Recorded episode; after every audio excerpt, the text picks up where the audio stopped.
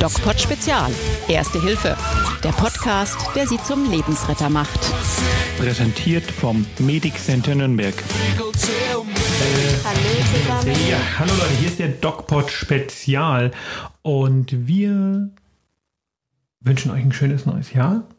Wünschen, nein, wünschen wir nicht. Haben wir schon, haben wir schon, haben wir schon. Du bist, glaube ich, noch Ich in 2019 oder wie schaut's ja, aus? krass, schreibe ich auch oft irgendwie noch. Du nicht?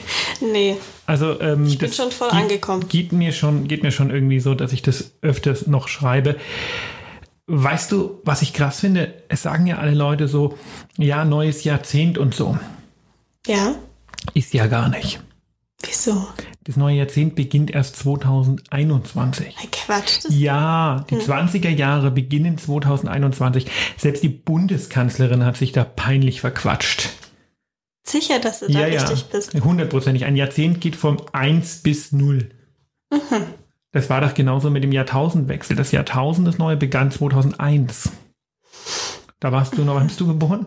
97. Ei, ei, ei, ei.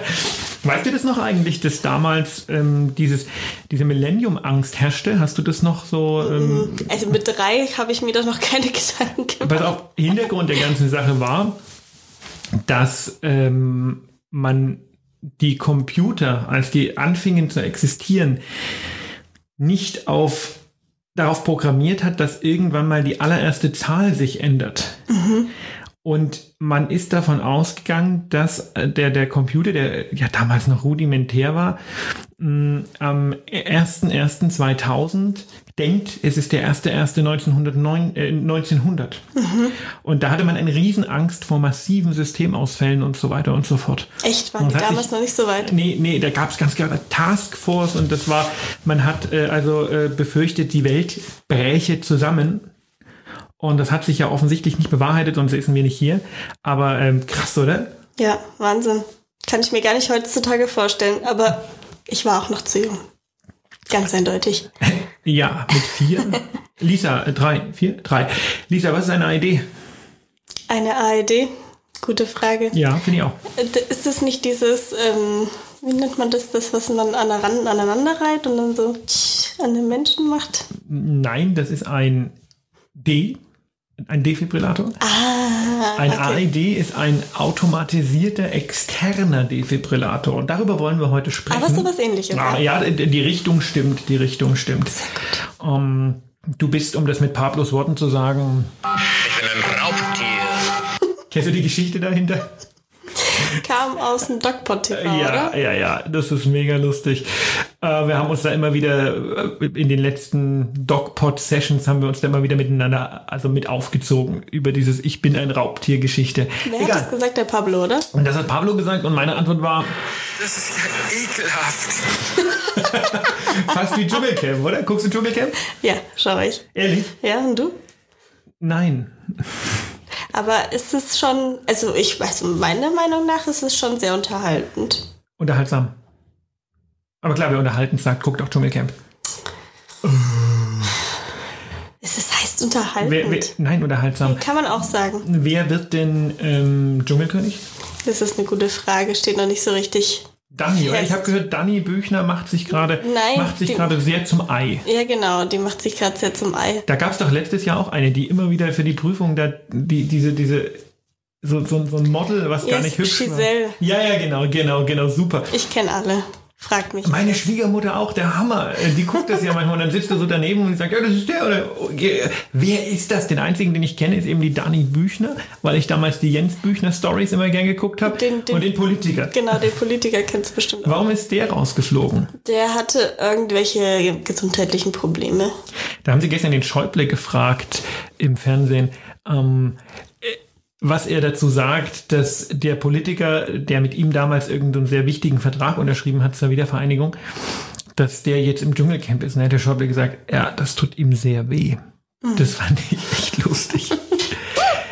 Ja, Kommen wir zurück zum Defibrillator. Den gibt es bestimmt im Dschungelcamp auch. Und den der, hat der Dr. Bob. den hat der Dr. Bob. Bestimmt. der braucht keinen, wenn der, wenn der richtiger Doktor ist, braucht er keinen. Dann reicht ein richtiger Defibrillator. Was ist ein AED? Ich erkläre es oder ich versuche es zu erklären. Kann, kannst du dir eigentlich denken, wozu man es benutzt und wann man es benutzt? Denn der Punkt ist ja, die Dinger hängen verdammt, die Dinger hängen überall und keiner weiß so richtig, was er damit machen soll. Also ich äh, weiß von meiner alten Firma aus, ähm, da hatten wir mal so Schulungen, wie man das Ganze anwendet, wie man Erste Hilfe leistet und so weiter. Und da hingen die, die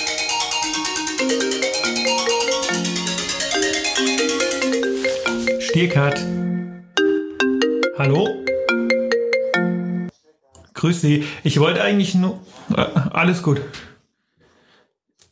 Ich wollte eigentlich nur fragen, ob wir ähm, eventuell halb dann noch schnell zusammen essen wollen. Gut, dann komme ich nämlich halb.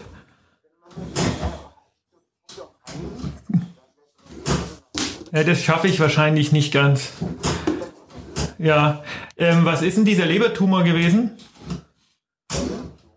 Auch der äh, da im, im. Na Gott sei Dank. Okay, dann bis später. Tschüss.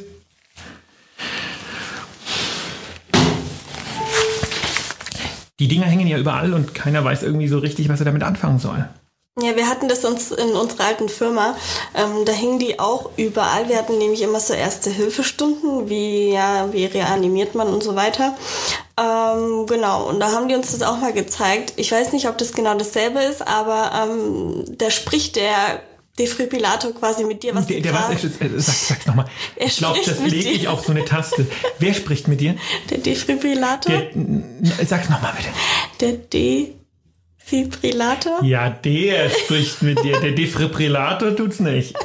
Defibrillator. Ah. Schwieriges Wort. Ja. Naja, auf jeden Fall spricht der mit dir. Und dann sagt er dir, was machst, was du jetzt in diesem Augenblick machst, ob du jetzt noch drei Sekunden warten musst und dann sagt er, drücken Sie diesen Knopf oder jenen Knopf oder also so habe ich das in Erinnerung. So ist es auch. Der Defibrillator, wie du. Defri. Defibrillator. Ich bin kein Fan von diesen AEDs. Ähm, Der Defibrillator an sich ist im Rahmen eines Herz-Kreislauf-Stillstandes super, super wichtig.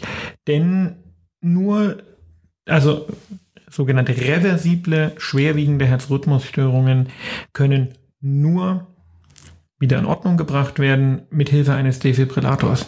Aber dieses Fixieren auf den Defibrillator, ähm, was ja irgendwie in letzter Zeit immer stärker in den Vordergrund tritt, ähm, das verhindert natürlich, dass diese lebenswichtigen Erste-Hilfemaßnahmen durchgeführt werden. Und die meisten Leute sind einfach darin noch gar nicht firm. Und dann finde ich halt, dass ähm, der Defibrillator nicht ganz im Vordergrund steht. Das ist dann so ein großer Step ist quasi erstmal die Basics eigentlich Erstmal, lernen ja, und ja, erstmal die Basics. Ja, jetzt haben wir uns ein bisschen über das Thema Defibrillator unterhalten und wie das funktioniert, aber die Frage ist natürlich, ähm, wa warum braucht man eigentlich einen Defibrillator? Und dazu, weil es so schön war, mhm. kommen wir in der nächsten Woche. Weil das ist nämlich gar nicht so einfach und da braucht man richtig Zeit für. Und wir haben uns vorgenommen, unsere kleinen Erste-Hilfe-Podcasts immer ähm, so um die zehn Minuten zu halten. Ja. Mm, Deswegen jetzt am Ende dieses Podcasts nochmal meine Frage. Hast du persönlich denn schon mal in irgendeiner Weise Erfahrung damit gemacht? Hast du den schon mal gebraucht? Oder ähm, kennst du jemanden, der schon mal einen Defibrillator wirklich gebraucht hat?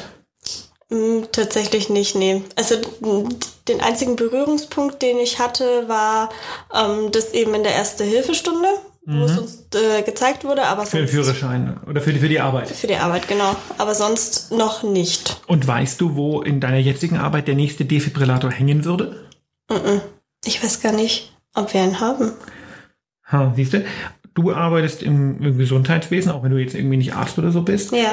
Und ähm, du weißt nicht, wo er hängt, du weißt nicht, ob er einen hat, du weißt, dass das irgendwie, äh, irgendwie wichtig ist, aber es sind einfach so viele Unsicherheiten mit so einem automatischen Defibrillator verbunden, dass ich persönlich das schon sehr kritisch sehe. Jeder müsste irgendwie regelmäßig intensiv in Erster Hilfe geschult werden, dass die Defibrillatoren wirklich Sinn haben und die, die ich sag mal, das kollektive, die kollektive Ahnungslosigkeit des Großteils der Bevölkerung in Bezug auf Erste Hilfe ähm, macht den Defibrillator meiner Meinung nach, ähm, obwohl er extrem wichtig ist, eher zur Gefahr als ähm, zu was wirklich Sinnvollem. Meine Meinung. Ja. Nächstes, Sehe ich auch so. nächste, Woche- du weißt doch gar nicht, wozu man braucht. Hey, natürlich weiß ich. zu- Also wenn du, wenn du schon sagst, dass man erstmal die Basics machen sollte und die, ja, wir haben das ja auch schon oft besprochen, die nicht mal gemacht werden, wie Reanimation, die 112 wählen, da braucht man gar nicht damit anfangen. Wir werden nächste Woche einen